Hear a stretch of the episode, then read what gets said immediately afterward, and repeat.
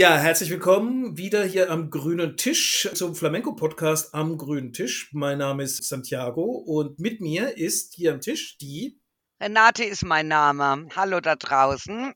Und wir haben uns ein tolles Thema vorgenommen. Zum tollen Thema habe ich mir aber auch einen passenden Wein gesucht.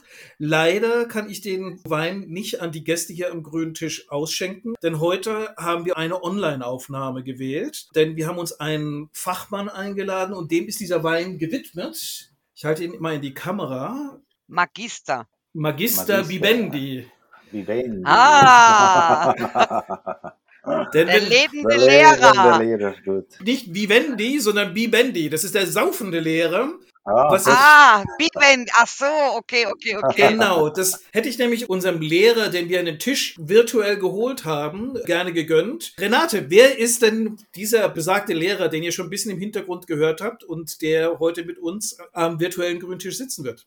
Das ist der Pedro Viscomi aus Sevilla, der die geniale Idee hatte, vor knapp zehn Jahren, mal Ordnung zu schaffen in unserem Gehirnwirrwarr von Informationen, was den Flamenco angeht. genau. Hallo zusammen. Hallo Pedro. Hallo Santiago, Hallo Pedro. Renate. Freut mich sehr, bei euch am grünen Tisch, am virtuellen grünen Tisch zu sitzen. Also es ist auch eine große Ehre für mich, hier mitmachen zu dürfen bei eurem tollen Podcast. Übrigens tolle Idee. Nochmals Kompliment an beide für diese tolle Idee, die ihr Dankeschön. allen zur Verfügung stellt. Also für mich eine große Ehre, dabei sein zu dürfen. Pedro, mach uns doch mal neidisch. Also wir äh, kommt der Frühling nicht wirklich in die Gänge. Also wir jauchzen ja um jede Stunde, die es mal warm ist, ja, weil dann gleich wieder der nächste Regenschauer rauskommt. Wie sieht's denn in Sevilla aus? Ja, ist bei euch auch alles eiskalt und grau?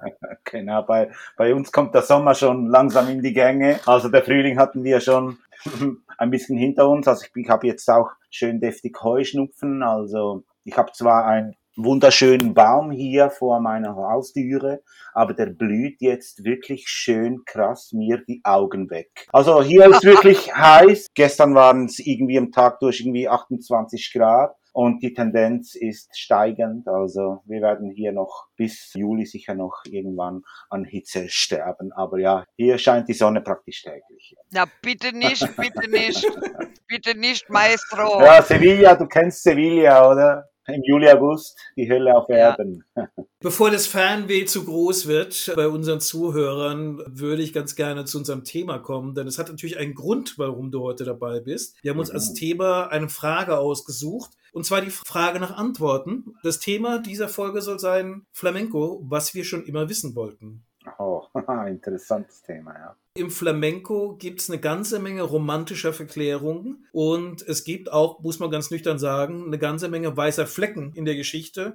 Einfach mhm. aus der Tatsache heraus, dass es eine Kunst ist, die erst einmal in Bevölkerungsschichten entstanden ist, wo nicht wirklich groß Buch geführt worden ist. Richtig. Und dementsprechend kann man natürlich prächtig drüber spekulieren und kann dann einen Mythos drum aufbauen. Es ist halt einfach so, dass das Wort Tradition natürlich auch in einer anderen Form gebraucht werden könnte, weil zu meiner Zeit, als äh, der Petro noch nicht sozusagen in mein Flamenco-Leben getreten war oder ist, mhm da war das einfach so, dass ich von meinen Meistern gelernt habe und die haben es in ihrer Familie erfahren. Also mir ist ganz oft, wenn ich eine Frage hatte, gesagt worden, äh, das hat meine Mutter auch so gemacht. Warte mal, Mama, sag mal, war das nicht schon von beim Opa so?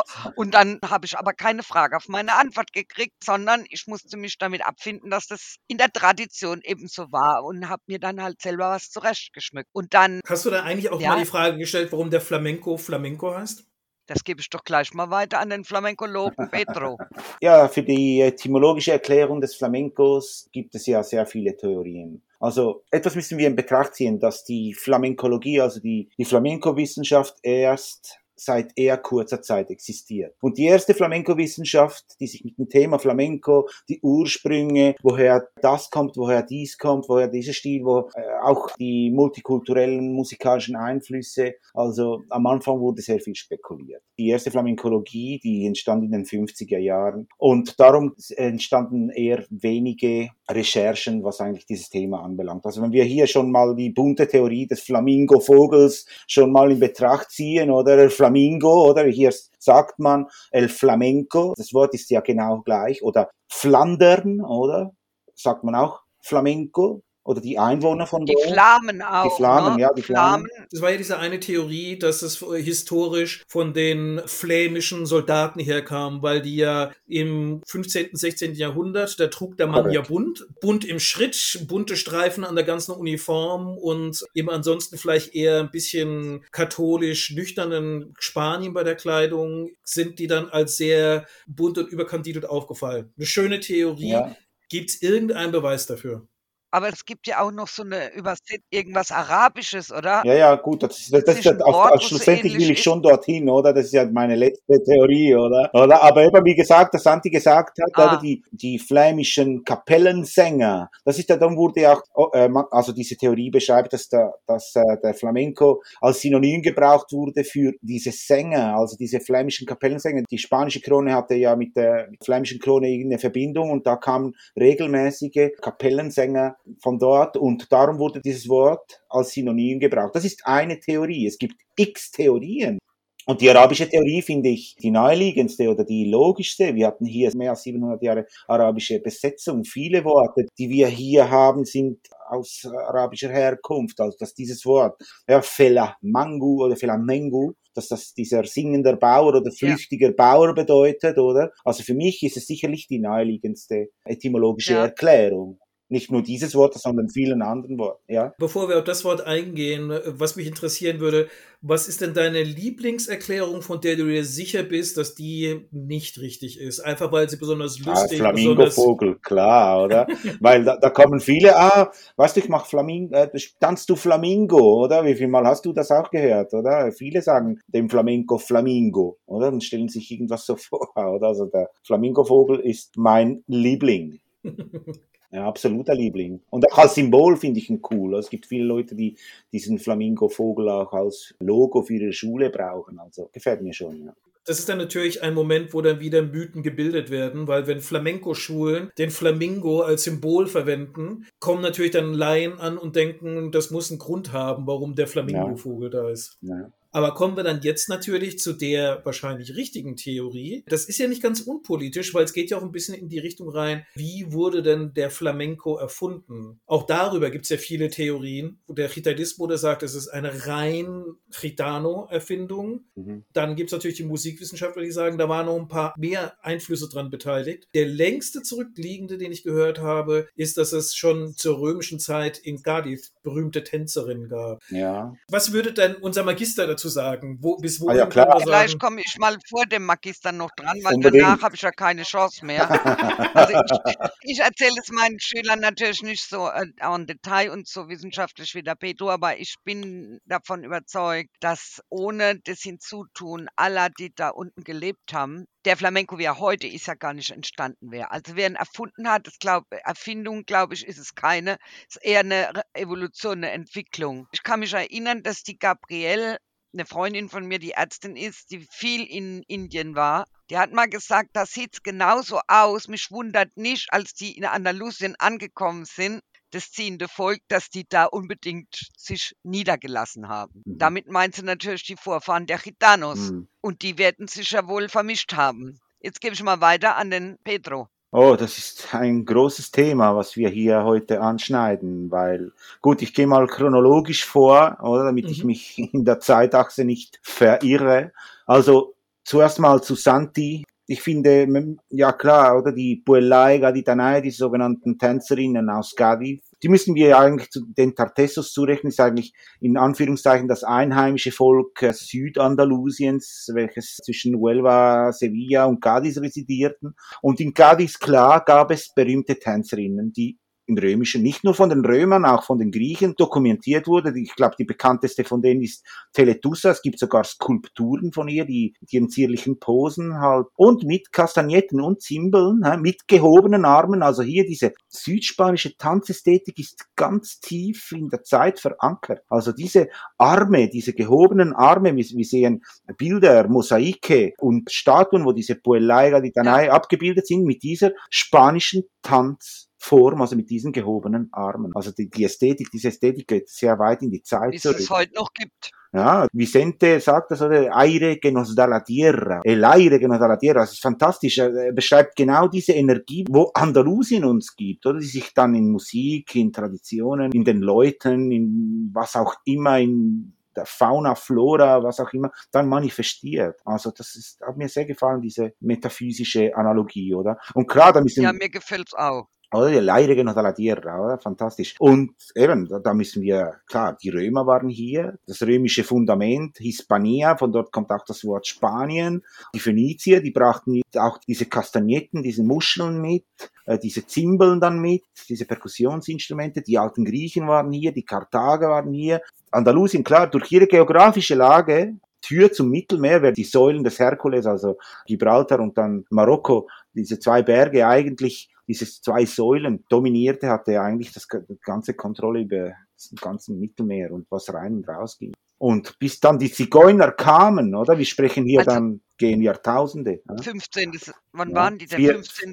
14, Ja, 15. 25. Jahrhundert oder ja, so. Ne? genau, 15. Jahrhundert, ja. Und da, das ist ein wesentlicher Baustein im Flamenco. Aber ich denke, es- eigentlich muss man es nicht von der Antike bis jetzt hin, sondern umgekehrt. Also wenn die Leute bei mir Probleme haben, dass sie Buleria tanzen, kann ich ihnen nur empfehlen, sie sollen sich einen Sherry kaufen, in eine Bar hocken Ja. und sollen die alten Männer angucken, wie die sich unterhalten und streiten. Und das ist oft ja kein Streit, sondern es sind auch Witze und so.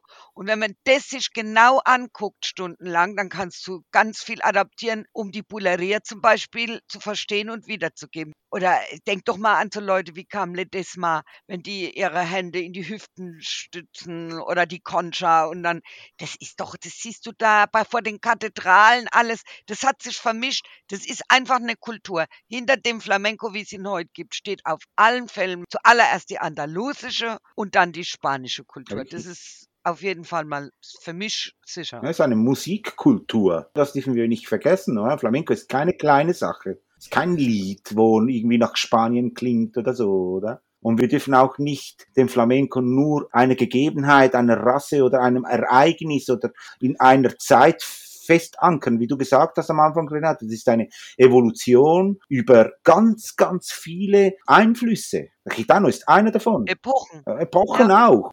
Der Gitano ist einer davon. Was, was ist dann mit den Afrikanern? Wir hatten 20% afrikanische Sklaven in Cadiz. 20% ist jeder fünfte. Und die schon Ja, vor mal, allen Dingen, ja, nee, nee, das stimmt. Ich wollte auch da hinweisen, dass der Ursprung jedes Tanzes eigentlich auch aus daher kommt. ja, logisch. Das- Der rituelle Kult zum Boden, oder? Zur Mutter Erde, dieses Bodenstampfen, das ist afrikanisch. Auch die Stilrichtungen, Fandango, Ngo. Es gibt äh, Zeugnisse, in Jerez war das, dass 1464 Fandango-Sklaven in den Nächten skandalöse Tänze organisierten und machten. Darum wird auch der Fandango auch als Synonym für Skandal und, oder Lärm oder irgendwelche Feste auch gebraucht. Weißt du, und der Tango, Ngo, wieder ein Ngo. Also wir haben hier afrikanische Vorläufer immer wieder, das dürfen wir nicht vergessen. Die erste Flamenkologie in den 50er Jahren hat das völlig ignoriert, sogar zensuriert. Dann die ersten Studien da rauskamen vor 20, Ja. 25 Jahren, sogar in der Uni, oder? Wir, wir sprechen hier von einer Flamenkologie, die man studieren kann. Also das wird alles heute belegt. Darum ist sie dann so weit gekommen heute. Ja.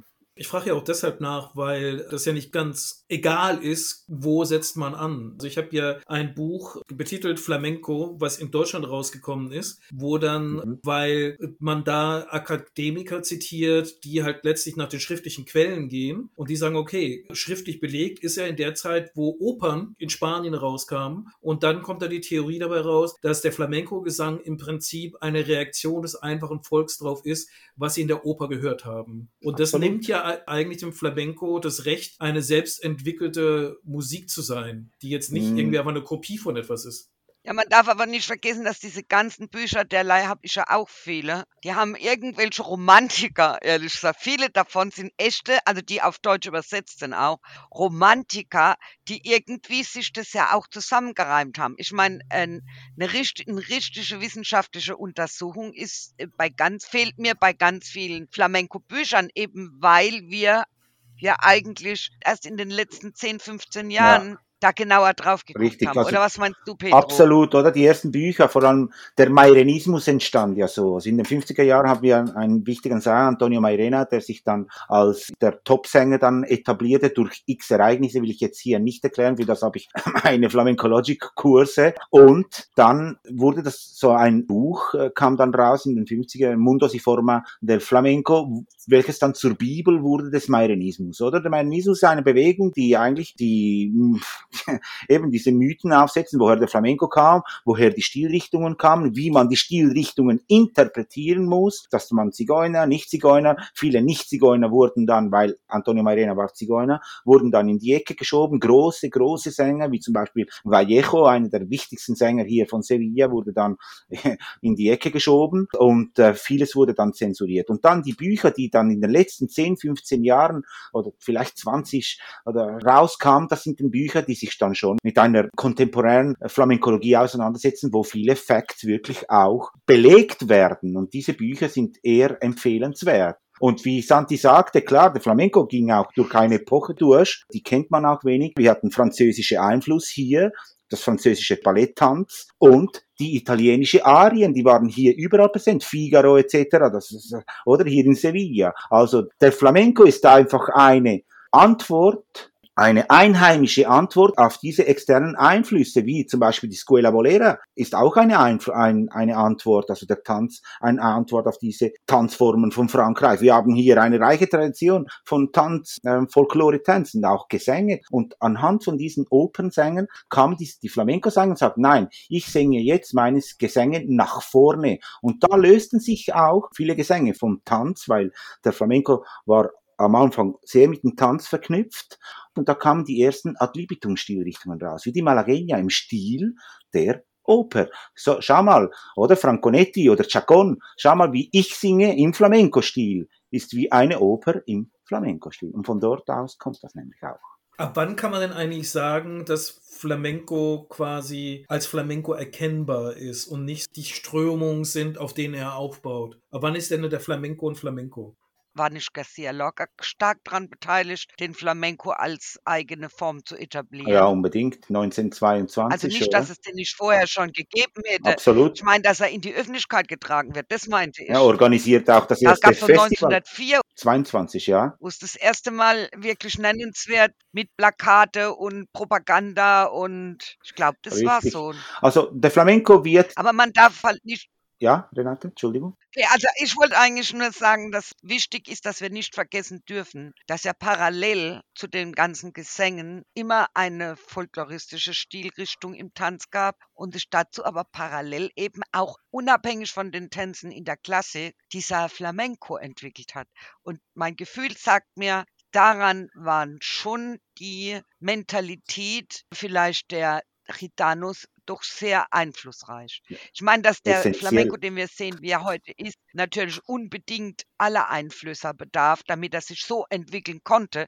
Das bleibt ja so stehen. Das, da bin ich ja dafür. Mhm. Könnte sich tänzerisch nie so evolutionieren können, so modern, wenn wir so geschlossen geblieben wären. Aber ich glaube, diese Conrabia, no? Mhm.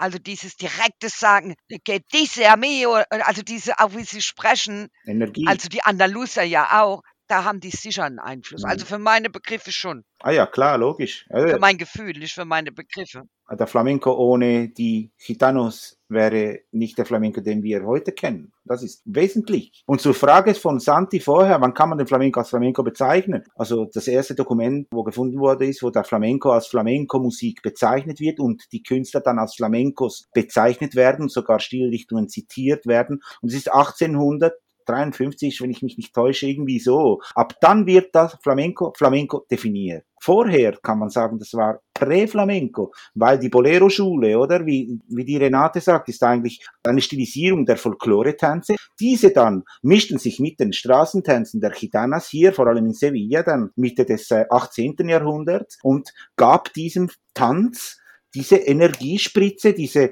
Direktheit, diese Improvisation, diese Leidenschaft, weil der Flamenco ist hochstrukturiert, hochchoreografiert, alle Drehungen müssen sitzen. Also wir haben hier eine wesentliche Technik, wo wir der Scuola Volera zu verdanken haben, aber wir haben auch diese Leidenschaft und das Feuer von, von der Gitanos und von, den, von den Andalusiern ja auch, oder? Das ist ja hier in Andalusien entstanden. Diese Geschichte von Prosper Merimé, Carmen, ist eigentlich doch ein sehr schönes Beispiel, ein sehr schönes Fieberthermometer von der Entwicklung. Weil als er die geschrieben hat, war das ja eine andalusische Geschichte. Also es war ja so diese Reiseromantik von wohlhabenden Franzosen, die ein bisschen was erleben wollten und sind nach Spanien gefahren. Ja. Genau, und, nicht und nur Franzosen. Man, ja, auch die Engländer ja ganz berühmt. Genau, und, richtig und die dort sozusagen lokale Couleur erlebt haben, aber das war eine Bauernmusik oder Zigeunermusik oder so. Es hat ja noch nicht jetzt wirklich irgendwie die Wahrnehmung, dass es eine bestimmte Kunstrichtung ist. Und wenn du dann Richtung Ende des 19. Jahrhunderts gehst, ist irgendwann mal ja wirklich Carmen quasi als Prototyp der Flamenco-Welt definiert. Der Mythos, wenn du wissen willst, was ist Flamenco so als Lebensgefühl, dann ist sofort Carmen. Ja, klar, ist auch ein romantisches Bild, was man, ja. was sehr gut eigentlich genau, den Flamenco gebraucht hat, weil er wurde wirklich auf der ganzen Welt verkauft durch das, oder? ja, Renate. Ja, also ich meine, wenn man sich überlegt, dass die äh, Laura del Sol ja eigentlich jetzt nicht irgendwie eine ernstzunehmende Flamenco-Tänzerin war, die zum Beispiel in dem Film mit Antonio Gades mitmacht, dann muss man sich halt auch wirklich sagen, die haben das da gut gemacht, auch die Romantik mit, also die haben viele Flamencos, tolle Sachen, aber die Romantik stand doch mal im Vordergrund. Das erinnert mich gerade, dass ich letzte Woche Dance wegschalten musste, weil die dort rein tänzerisch gesehen Flamenco getanzt haben. Es steht mir ja gar nicht zu, aber du kannst es, wenn du wirklich ernst zu nehmen Flamenco hast, kannst du das ja nicht ertragen. Hm. Also ich weiß nicht, ob ihr das nachvollziehen könnt. Also wenn, ja. also von außen gesehen, rein nur sich reduziert auf diesen Tanzsport, was immer, wie die das nennen, dann kriegst du als Flamenco-Tänzerin oder als, ich glaube, ihr hättet auch einen Anfall, ich muss es wegschalten, weil das so ein bisschen ridiculous ist, ne? Also ich ja, weiß, dass ich, äh, als ich es damals gesehen habe, lang, lang ist her, hat mir damals tatsächlich Laura del Sol, hat mir sozusagen die, die Flamenco-Romantik verkauft und was ich nicht realisiert habe, ist, dass die Tatsache, dass sie mit Antonio Gades zusammengetanzt hat, das hat überhaupt glaubwürdig gemacht. Ja, also wenn sie alleine das getanzt hätte, das wäre gnadenlos aufgefallen. Umgekehrt jetzt Antonio Gades immer nur im Solo zu sehen, wäre halt einfach nicht dieser Welterfolg geworden, den der Film dann war. Ja, das hat ja aber auch seine Berechtigung. Das siehst du ja auch, dass wenn, wenn bei der Biennale oder bei irgendwelchen Veranstaltungen die Schüler kommen und sind total begeistert von jemandem. Also ich werde nicht sagen wie früher, was, sondern ich sage immer toll. Weil ich finde, jeder hat seinen eigenen Weg und muss selber rausfinden, wie weit er den gehen will. Aber das siehst du ja auch, dass manche Leute beeindruckt sind von Dingen, wo du, wenn sie weiter du kommst, doch etwas anders betrachtest. Und ich meine, ich möchte mal wissen, wie es dem Petro manchmal geht. Ja, der klar. Der fällt ja wahrscheinlich von einer Ohnmacht in die nächste, oder nicht? Ja, wir, wir haben, genau, also, ja, Santi. Äh, ja, ich wollte auch sagen, du hast ja den harten Job, du musst ja diese Szene ziehen. Ja, du, musst, du bist ja in der Situation mit deinen Flamenco-Logic-Kursen, dass du sagen musst, okay, ihr habt immer gedacht, es ist so und so, aber in Wirklichkeit ist es so und so. Ja, klar, das romantische Bild des Flamencos oder das, diese Mythen, die da existieren, und die nähren schon etwas Spezielles in einem, oder? Das, hat, das, das ist ja bei jedem so, oder? Wenn man diese Leidenschaft dann sieht, dieses Feuer, oder? Man sagt da Passioni, Fuego, was da dann geschieht. Und darum wurde auch der Flamenco weltweit bekannt, genau durch diesen Punkt. Also diese, abgesehen von Gades, weil Gades ist ein großer, großer Maestro des Flamenco-Tanzes. Und klar, diese Romantik, was schon im 18. Jahrhundert oder 17, Ende, Ende 17. Jahrhundert schon die Franzosen und die wohlhabenden Franzosen und Engländer anzog. Es gibt ja x Bücher und dank diesen romantischen Touristen nennt man die wie Borrow, Ford und Devalier oder so, dann Bücher schrieben, wissen wir, was in dieser Prä-Flamenco-Zeit eigentlich geschehen ist. Also jedes Teil ist ein Puzzle Teil, was wichtig ist für den Flamenco. Und viele kommen mit diesem romantischen Bild oder gehen dort rein durch dieses romantische Bild und, und dann treffen sie wirklich einen Flamenco, der eigentlich nicht so aussieht wie auf diesem Bild, oder? Und das ist ja genau das, das Komplizierte dran. Und dann treffen sie eine Musik, die eigentlich äh, eine grandiose Musik, aber es ist eine Kulturmusik. Und da, mit dieser muss man sich dann auseinandersetzen. Und wie ich hier auch an Schweiz, äh, Schweizerdeutsch sagen, wir müssen Ellbögle, also wir müssen hinsitzen und, äh, und wirklich die Hornhaut an den Ellbogen bekommen, weil auch die Leute hier müssen den Flamenco studieren. Das heißt, wenn du wirkliches Wissen erlangen willst, musst du dich mit dem auch intellektuell auseinandersetzen. Klar, du bekommst etwas in den familiären Kreisen mit, etc. Das ist klar die beste Basis, weil dort wurde das ganze Fundament. Aber wenn du dann aus diesem Ding, also diesem Familienkern oder diese erste Basis rausstecken willst oder hinaus wachsen willst, dann muss man ein bisschen den Intellekt hinzufügen, oder? Und da kommen eben genau solche Sachen, oder? Das stimmt schon, aber wir hatten ja das letzte Mal schon so ein Gespräch, wo ich gesagt habe, das ist ja nett, wenn ich jetzt eine Tänzerin habe, die alles nachsehen kann, alles weiß, aber sie kann es nicht umsetzen. Mhm. Ich komme deswegen drauf, weil in den Online-Kursen ich auch immer Leute habe, die steigen da wieder aus und sagen, ach nee, ich möchte einfach nur tanzen. Mhm. Und ich habe mir lange Gedanken gemacht, also man muss das so stehen lassen. Unbedingt. Also ich glaube, man muss beim Flamenco-Tanz speziell unterscheiden und sagen, es gibt auch diese Ecke, wo Leute nur kommen, sich daran erfreuen, dass sie das Handwerk lernen, also die, wie die Handkreisel ist und was eine Yamada ist. Der Idealfall ist natürlich, dass jemand eine super tolle Ausstrahlung hat, eine Energie hat, das Handwerk kann und damit meine ich jetzt nicht in Perfektion, ich rede jetzt vom Schülerlevel, aber trotzdem irgendwie sich dahin bewegt zu den Ellenbogen, den Schweizer, wie heißt es wieder? Vom El- Pedro, Ellbögle. Ellböckle und sagt, okay, ich gebe es mir jetzt, ich höre mir das an. Also ich versuche zu studieren. Ich höre mir das an. merke ja jetzt, ich merke ja jetzt auch bei den ganzen Online-Kursen, das merkst du sicher auch, Petro, dass die Leute tatsächlich, du wirst sehen, wenn wir wieder jetzt in Präsenz gehen, die tanzen anders.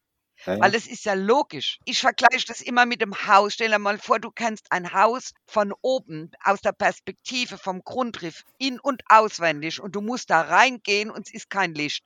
Findest du dich natürlich tausendmal besser zurecht, als wenn du in das gleiche Haus gehst und hast keine Ahnung und tappst dich da an der Wand von Zimmer zu Zimmer, von Wand zu Wand, oder Logisch. nicht? Ja, ja, klar. Wenn du, O- Orientierung macht er auch. Genau, und wenn du weiterschreiten möchtest, manche wollen einfach nur die Tür aufmachen und reinschauen. Und das ist ja auch legitim. Es geht ja darum, du gehst Ja. ins Flamenco-Tanz und dann gehst du tanzen oder gehst, gehst in die Gitarrenstunden und dann machst du das hobbymäßig. Aber wenn du dann das Hobbymäßige überschreitest und dann weitergehen musst, musst du dich mit dem beschäftigen. Und das ist der Punkt, oder? Wenn du wirklich ein Profi oder Leute, die weitergehen möchten, dann muss man sagen, okay, gut, ich höre mich mal durch diese Soleares-Geschichte mal durch. Okay, Soleares, okay, Triana, Arcala, Cádiz und nur ein, um ein kleines Beispiel zu nennen, oder? Also das macht auch den Flamenco für meinen Blickpunkt auch hochinteressant.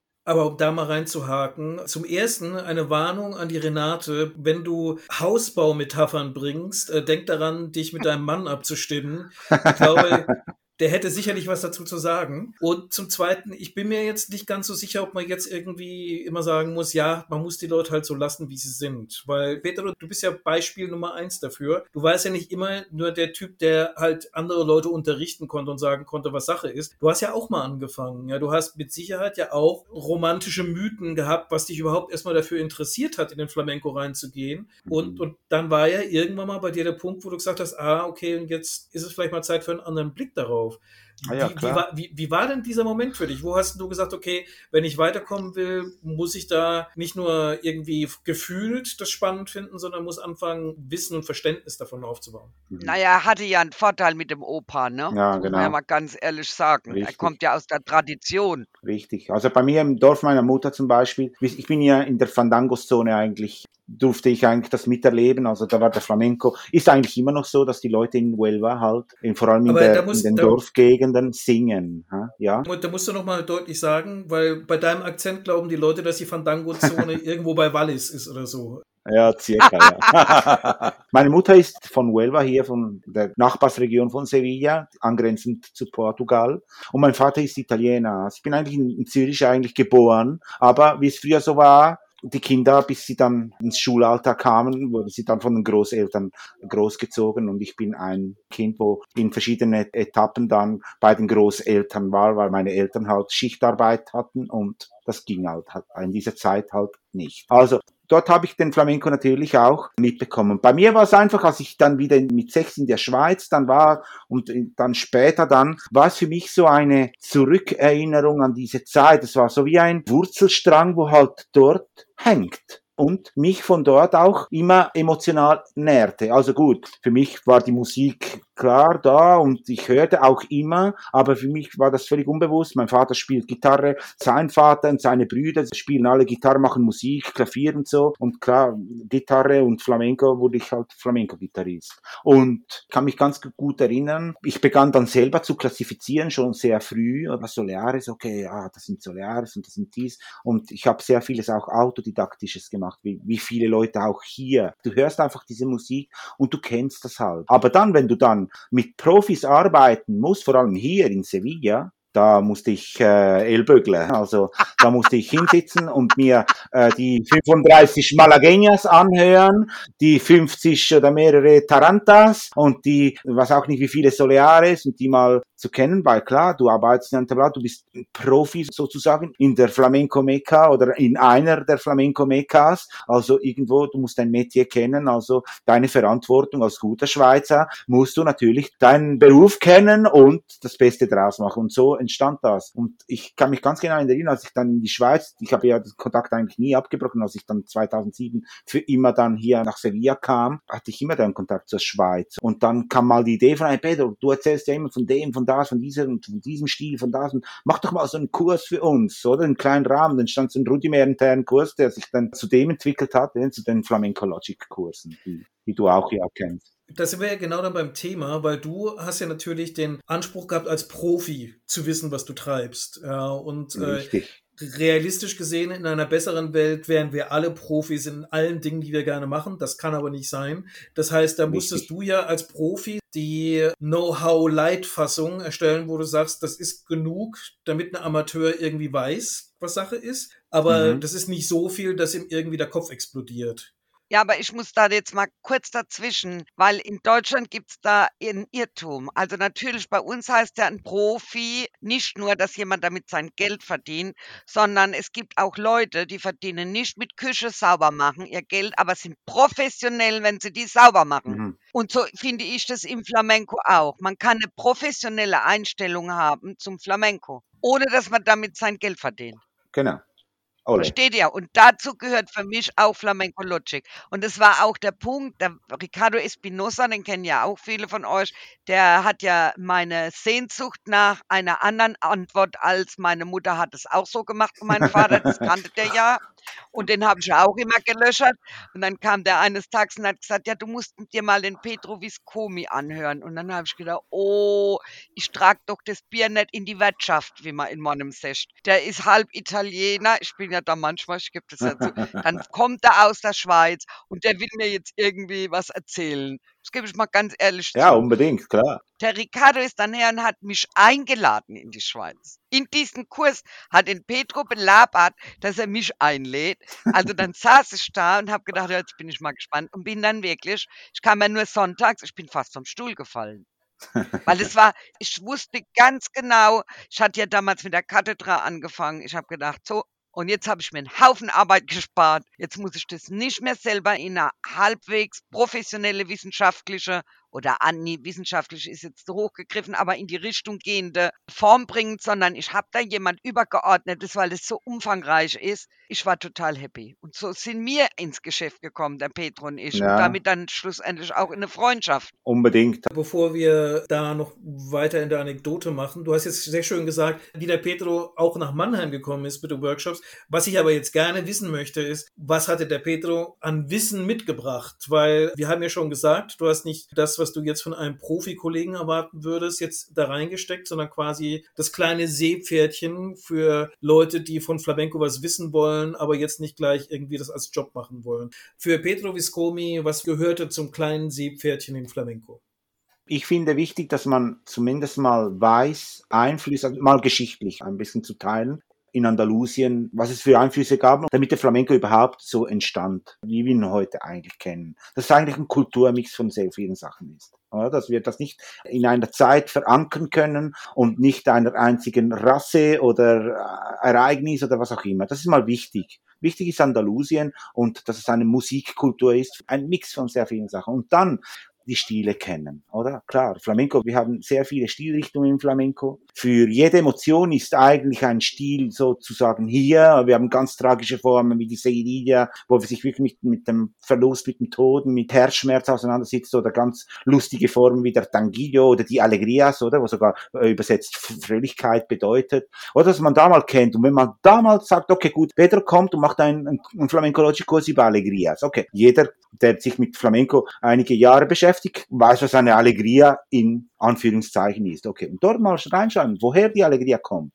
Oder was gibt es für Gesangsformen in der Allegria? Wie ist eigentlich so eine Tanzstruktur mal aufgebaut? Oder? Und mal intellektuell mal das Ganze ein bisschen einzugliedern, finde ich schon sehr hilfreich. Da sehe ich mich als Brückenbauer, da ich, ich habe ja eigentlich Lüftungsanlagenplaner studiert, also alles musste schön eingeordnet sein mit seinen Normen. Mit, ich habe einfach versucht, das Ganze irgendwie äh, schön zu büscheln, schön zu ordnen mit einer visuellen PowerPoint-Präsentation Präsentation wirklich verdaulich den Leuten zu präsentieren und äh, dann natürlich so, dass sie dann im Selbststudium dann mit diesem Handout, welches ich dann nachher verteile, noch tiefer reingehen können, falls sie das natürlich interessiert. Ich finde den Sprung von, Peter, so, von Frischluft... Ich muss aber da jetzt reingrätschen, weil ich möchte auch was zum Seepferdchen sagen, und zwar von den Tänzern. Für mich wäre es schon toll, wenn so ein Seepferdchen sagen könnte, wie man in der Allegria eine oder zwei Grundformen der Palmas ein Paseo und eine Marcaje.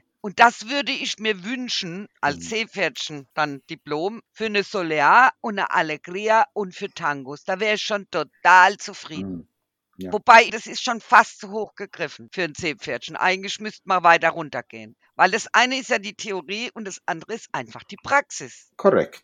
Und da, finde ich, müssen wir weiter arbeiten, Petro, dass wir da eine Schnittstelle auch finden. Richtig, ich meine, ich bringe ja die theoretische glaube, Basis mit, oder? Und, und, die praktische bringst du ja, oder? Das ist ja durch deine Schule. Ja, oder, oder auch alle, die dich buchen, ja, aber auch alle, die jetzt zum Beispiel, die anderen, die, bei denen du auch Kurse machst, ich finde, dass man das, was du sagst und machst, nicht nur parallel laufen lassen soll, sondern dass man sich Ausschnitte nimmt und das direkt verknüpfen muss. Mhm. Weil die eine Tänzer Interaktion. Oft das in, ja, die sehen das oft in zwei Strängen, die Schüler, und eigentlich muss man es direkt verbinden. Also ich habe das jetzt gemerkt, zum Beispiel in den Online-Kursen. Ich will das ja, der Santi weiß das ja, der ist auch in dem Kurs. Also ich versuche ja, dem Petro nicht vorzugreifen, weil ich einfach seinen Wissensstand nicht habe. Aber so wie er das angelegt hat, versuche ich Tänze zu analysieren mit den Schülern. Mir fällt einfach auf, dass viele noch nicht mal ein Paseo erkennen. Mhm.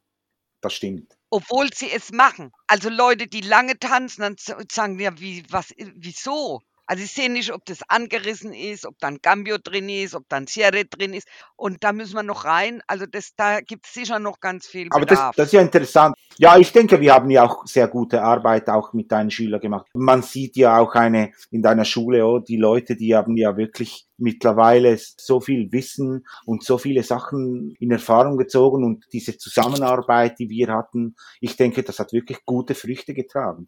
Also wir sind nahe dran, um, ja. um da noch, äh, noch, ein, noch einen Schritt weiter zu gehen, oder? Wie du jetzt das sagst, oder? Also ja, äh, nur als kleine, nur, also jetzt nur als kleine Erinnerung, nicht alle Leute, die dieses Podcast hören, haben ja die Möglichkeit, nach Mannheim zu kommen. Und ich würde jetzt nicht sagen wollen, dass man nur in Mannheim sein Wissen über den Flamenco dann im Gleichklang Tanz und Theorie dann zusammenkriegen kann. Zum Beispiel der Pedro gibt auch online gibst du Unterricht. Das heißt, Flamenco ja, Logic kann man auch tatsächlich ja. online kriegen. Ja, und äh, klar, absolut. Aber was ich in meinen Kursen mache, ich nehme ja einen Sänger mit, normalerweise. Und da wird das eins zu eins live dann gemacht. Und das, das bringt noch etwas zusätzlich. Das Online ist für mich wesentlich jetzt sowieso, wo ich sowieso nichts zu tun habe. Alle Tablaus sind geschlossen oder nur die großen beginnen irgendwie ein bisschen an zu funktionieren. Also das Ganze beginnt erst jetzt ein bisschen anzulaufen. Also ich war wirklich froh, für all diese Online-Kurse, die ich im Flamenco Logic gemacht habe. Aber klar, live ist nochmals eine Geschichte, weil da bekommt man auch, noch zusätzlich doch die Energie des Sängers mit. Gibt es denn eigentlich Orte, wo man hingehen kann, wo man mehr erfährt. Also ich weiß, es gibt in Jerez gibt es ja quasi ein Flamenco-Museum. Ich vermute mal auch an anderen Orten gibt es ein bisschen was zu finden. Wie sinnvoll ist das dann? Und wo findet man etwas, wo man vielleicht als Mensch, der tiefer einsteigen will und der jetzt nicht irgendwie Spanier ist, der vor Ort wohnt, auch tatsächlich was lernen kann? Erstens mal, weißt du, es ist ein riesiges Informationsnirvana. Das muss man erstens mal mhm. sehen, oder?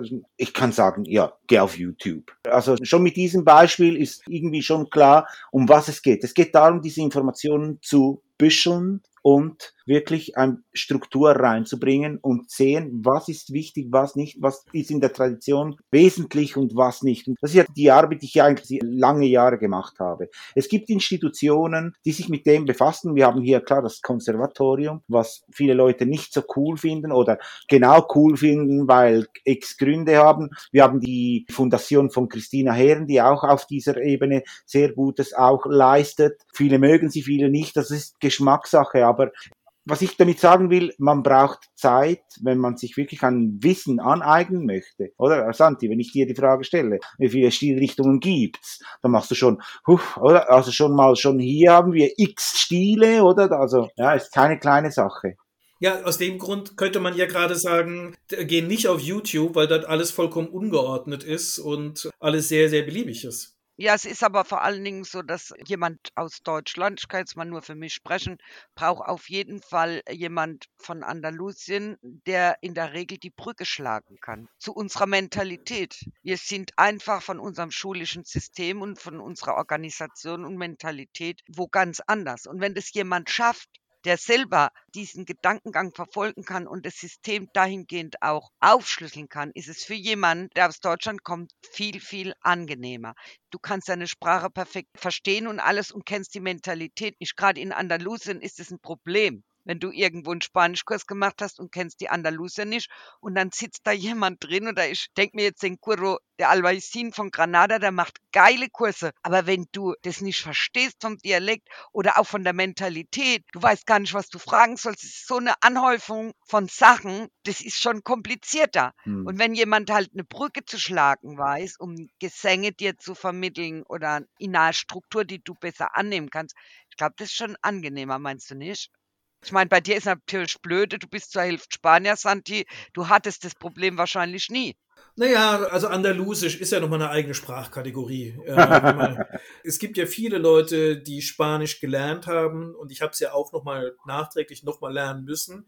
Und wenn sie nach Andalusien gehen, stellen sie fest, dass sie möglicherweise nicht das gelernt haben, was da gesprochen wird. Äh, also so gesehen, da sich reinzuhören, ist dann nochmal eine Herausforderung ich glaube halt auch mit dieser spanischen Sprache ist schon eine Reizüberforderung. Du kennst ja das eine Video, wo wir dann Segueria ohne Gesang und Gitarre eine Choreografie analysieren und die Schüler haben überhaupt keine Probleme. Und dann gehe ich her und mache ein ganz normales, versuche das mit dem Video, Land unter diese Reizüberflutung auch noch in Live von so jemand wie auch im Gesangskurs die Esperanza Fernandes, da gehe ich auf die Knie. Aber ja. du bist so wie ein Hase vor der Schlange. Du wirst so überrollt von den Dingen. Ich glaube, du kommst da raus wie im Rausch. Ich weiß jetzt nicht, wie es in der Fundation Christina Erin ist, im Flamenco Logic. Ich habe einmal sowas gehört. Ich glaube, beim Faustino kann das sein.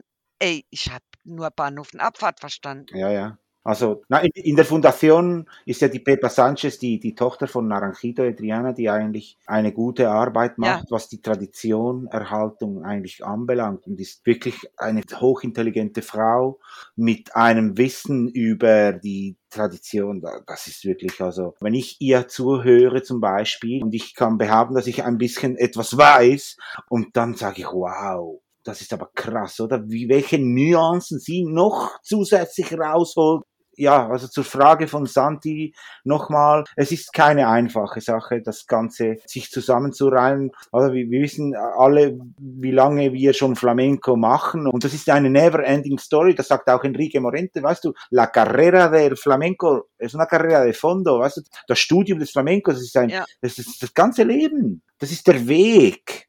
Es geht um den Weg und durch dich selbst dich da dich entwickeln drin, oder? Ich meine, wenn wir die Karriere von Carmen Linares oder Enrique Morente dann sehen, oder? Wie sich dann auch die Tradition durchbrachen, aber mit einem Fundament, wo sagst du, wow, schau mal, was der hier gemacht hat, in Omega zum Beispiel von Enrique Morente. Ja? Das ist ein Werk, wo ich immer wieder höre und ich bekomme immer, sogar jetzt beim Sprechen bekomme ich Gänsehaut, oder? Oder das, diese Carmen Linares, die dann dieses Wissen hat und auf der anderen Seite dieser Emotion oder eben, ja, keine kleine Sache. Also aber, das, gro ja. das, große Problem ist aber natürlich auch, dass viele Leute, die viel wissen im Flamenco, nicht in der Lage sind, das zu verbalisieren. Also wie die Renate ja so schön sagt, dieses das hat meine Mutter schon so gemacht und so. Und die können dir das nicht wirklich jetzt einfach abstrakt wiedergeben, weil es wahrscheinlich auch gar nicht passen würde. Umgekehrt, ich habe ja mir mal den Spaß gemacht, als ich in Granada war, gibt's ja den einen oder anderen Flamenkologen, der dann Auftritte bespricht und so weiter in Zeitungen. Und die Flamenkologen in Spanien, die haben so eine eigene Sprache, das ist so eine super ich meine, die Deutschen sind in ihrer akademischen Sprache schon gut, dass sie alles mit 20.000 Fußnoten belegen und möglichst langweilig sein müssen.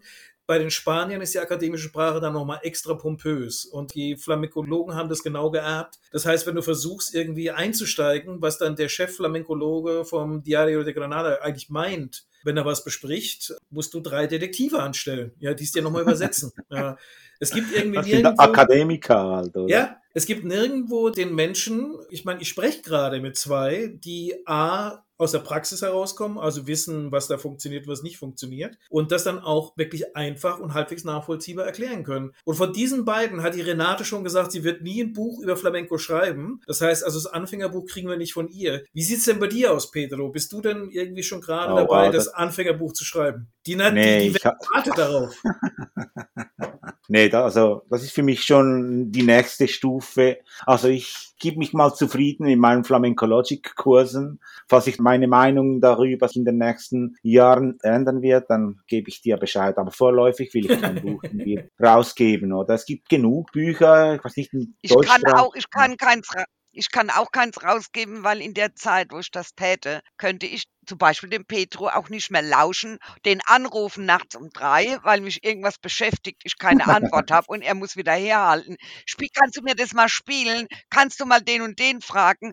Also ich habe auch genau wie du, Petro, wir haben, wir sind aktiv dabei, wir können nicht uns da zurückziehen und da stundenlang jetzt ein Buch schreiben und eine Wahrheit aufschreiben, die morgen vielleicht sich schon wieder geändert hat. Korrekt. Weil wir eine Aber andere Erkenntnis schon wieder haben. Und hier bin ich ja eigentlich autodidaktisch unterwegs, oder? Vielleicht muss es jemand machen, der eigentlich schreiben kann. Ich, mein Deutsch hat sich wesentlich verbessert mit, der, mit diesen Kursen, als ich auch diese Handouts schreiben musste und musste mich auch mit der deutschen und spanischen Sprache auseinandersetzen und dann noch äh, eben klar, nee, also ich das ist für mich ein Terrain, das ich eigentlich nicht vorhabe zu betreten, sagen wir mal so.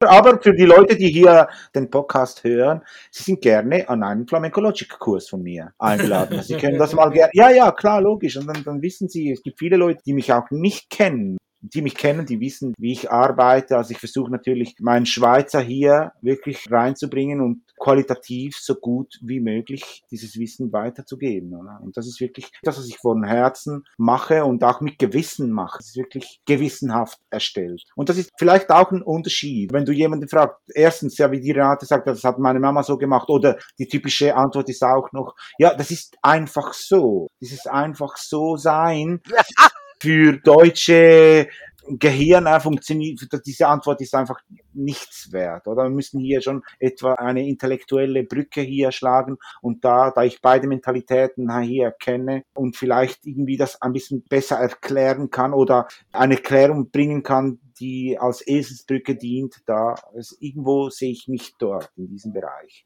Ja, und was ganz wichtig ist, ist, dass Petro auch aus der Arbeit kommt. Das heißt, er arbeitet in Sevilla als Gitarrist im Tablao. Und du kannst nichts jemand anderem beibringen oder lehren, nur in der Theorie. Du musst natürlich wissen, wie das in der Praxis mhm. läuft. Und das ist natürlich auch noch so ein Vorteil. Und zwar aktuell in der modernen Tradition, um jetzt nochmal das Wort zu gebrauchen. Mhm. Also was sich aber am Ende nicht ändern wird, ist der Satz, mit dem wir Deutsche wie die Schweizer nicht gut leben können. Das ist einfach so, wird weiter Bestand haben in einem Thema, dass Flamenco immer mit einer guten Dosis Mythos verbunden ist. Es ist weiter so, dass wir jeder, der sich reinarbeitet, immer ein bisschen Legende, ein bisschen verschiedene Theorien hören wird, weil es leider nicht die große Flamenco-Fibel für Anfänger gibt, wo man danach sein kleines Seepferdchen hat, sondern Ellbögle. Das ist das äh, ja. neue Programm, was sich, glaube ich, jeder merken muss. Wird immer noch sein, dass man sich ein bisschen durchkämpfen muss und vielleicht hat man Glück und kann dann tatsächlich mal bei einem Flamenco Logic Kurs teilnehmen. Ich kann es eigentlich nur jedem empfehlen. Oder man muss sich dann tatsächlich einfach ein bisschen im längeren Weg die Dinge zusammensuchen und aus dem Chaos, aus dem YouTube-Wirrwarr irgendwann mal eine Struktur machen. Ja, ich kann dazu nur sagen, Flamenco ist keine Mathematik weil es so lebendig ist. Es ist eigentlich pures Gefühl, aber das man trotzdem in Dosen einsetzen muss. Das heißt, ich kann nicht, wenn ich mich freue, jemanden zu sehen, der nicht mein engster Freund ist oder mein Familienmitglied, dann kann ich nicht Anlauf nehmen von drei Meter und dem in den Arm springen. Sondern ich muss diese, das muss einfach dosieren können. Und ich glaube, damit man diese Dosen des Gefühls, das man im Flamenco umsetzt, an der richtigen Stelle rauslässt oder einsetzt, dafür sind doch wirklich so Leute wie der Pedro, die also den Flamenco bündeln und die Informationen bündeln und kanalisieren, doch ein wirklicher Steigbügel sozusagen, um in eine andere Ebene zu kommen. Petro, ich bin dir auch dafür sehr dankbar. Danke dir, ich bin dir auch sehr dankbar, dass ich die Möglichkeit hatte, natürlich durch all diese Jahre, die wir hier miteinander gearbeitet haben, schlussendlich hier an diesem Podcast dabei sein zu dürfen. Und noch etwas, äh, Santi, was ich noch hinzufügen möchte, oder? Klar, du musst vieles investieren. Du musst auch Zeit in Spanien verbringen. Also da, da kommen sehr viele Faktoren zusammen, oder? Und was ich da mache, ich gehe und gehe nach Deutschland mit meinem Beamer und meiner Gitarre in dem Koffer, mein Laptop und halte eigentlich einen Kurs vor Ort, oder sozusagen. Das ist auch noch etwas, das man noch in Betracht ziehen müsste. Jetzt hast du mir so ein schönes Bild gegeben, da muss ich mir vorstellen, es gab ja diesen Film mit Antonio Banderas, El Mariachi, wo er durch die Welt zog mit der Gitarre auf dem Rücken und hat für Gerechtigkeit gesorgt. In deinem Fall, du hättest deine Beamer und deine Gitarre ja. auf dem Rücken. Ähm, aber ich, ich, muss noch, ich muss noch was sagen. Der Pedro und ich, wir haben ja letztes Jahr schon einen großen Plan. Wir werden nächstes Jahr im Sommer zusammen, wahrscheinlich im August, in Conil eine Studioreise machen, wo natürlich auch alle anderen dazukommen. Der Pedro hat ja Fans überall und also es ist jetzt keine explizite Studioreise von der Renate, sondern wir werden da einfach was organisieren und da wird es auch Flamenco Logic geben und vielleicht gibt es auch nochmal dazwischen eine andere Stufe, nochmal ein neues Element, dass wir Flamenco Logic interaktiv machen. Könnte ja. man sich ja überlegen, oder? Pedro? Ja, da könnten wir wirklich mal überlegen, das Ganze, weil es wirklich eine gute Idee. Das mal interaktiv zu gestalten. Das ist sehr gut, ja. Und dann noch am Strand und dann noch in Conil, oder? Also besser kann ich es mir wirklich auch nicht vorstellen. Ja. Ich finde es schön, dass wir Pläne machen, die jetzt darüber hinausgehen, außer zu sagen, hoffentlich ist bald wieder alles normal. Ich finde es gut, dass es Pläne gibt, wo man wirklich was Neues macht und was, was in die Zukunft geht. Und von daher finde ich es eine sehr schöne Nachricht eigentlich. Zum Abschluss zu sagen, 2022 gibt es was, was nochmal eine ganz andere Qualität haben wird. Absolut. Und ich glaube, eine Sache können wir hier rausziehen. Wir sind ja mit der Frage reingestartet, was wir im Flamenco schon immer wissen wollten. Vielleicht sollten wir uns alle einen Flamenco-Heiligen Sokrates zulegen, weil der war ja auch ein großer Denker und er wollte vieles wissen, aber der hat auch immer als Motto gesagt, ich weiß, dass ich nichts weiß. Und vielleicht ist das auch immer eine ganz gute Einschränkung beim der eigenen Stimmt. Reise. Genau. Ja. ja ein großer Flamenco-Lehrer sagt auch hier, wenn, sobald ich mehr weiß, weiß ich eigentlich weniger, oder? Das ist das Konträre hier. Das ist 100% Sokrates. Ja, und wenn sich eine Tür öffnet, also ich habe das meinen Schülern immer so beschrieben, du kommst an eine Tür und die geht nicht auf und kurz bevor du aufgibst, dagegen zu treten, zu hämmern, weil du da durchgehen willst in den Wissensbereich, springt sie auf und unvermittelt stehst du dahinter und du willst aufatmen und dich freuen und guckst und siehst schon wieder die die nächste Tür. ja. So ist es im Flamenco. Ja, das ist so, ja. Siehst du, und vielleicht haben wir das Bild, dass genauso wie wir heute dastehen und uns fragen, so, was geht denn eigentlich im Flamenco, wie funktioniert das? Vielleicht gab es vor 2000 Jahren die Situation, dass in Athen unter den Wandelgängen der Sokrates gefragt worden ist, er soll mal erklären, wie dieser Tanz von den gaditanischen Tänzerinnen funktioniert. Und auch der große Sokrates musste damals sagen, ich weiß, dass ich nichts weiß, aber es ist spannend und man muss Ellbögler haben, um sich reinzuarbeiten. ole, ole. Muy bien. Okay, an dieser Stelle, ich glaube, mehr können wir uns jetzt nicht mehr steigern, so sehr wir es versuchen. Deswegen, wenn es gut ist, soll mal aufhören. Pedro, von meiner Seite aus, herzlichen Dank, dass du die Zeit gefunden hast und dass du vor allem das technische Know-how gefunden hast, um dich hier einzuwählen. Das mit dem Wein holen wir nach. ja, ja. Ja, also ich, ich möchte auch sagen, Pedro, te quiero mucho. Ja, dann bien. Ich muss mich eigentlich bei euch bedanken. Eigentlich muss ich mich bei euch bedanken, dass ich mich hier überhaupt verewigen darf. Also wirklich nochmals danke Renate, danke Santi. Ich hoffe, ich habe etwas beisteuern können. Also ich habe es von ganzem Herzen gemacht. Und danke an unsere Zuhörer, die bis zum Ende durchgehalten haben. Ich weiß, wir werden immer lyrischer, aber ich glaube, wir können auch die Zeit immer mit etwas füllen, was ihr hoffentlich gerne hört. Wenn es euch gefallen hat, vergesst nicht, unser Podcast zu abonnieren, damit ihr mal regelmäßig informiert seid, wenn die nächste Folge kommt. Ja, und das war's für dieses Mal bei unserem Podcast. Wie heißt das nochmal, Renate? Was wir schon immer über den Flamenco wissen wollten. Genau.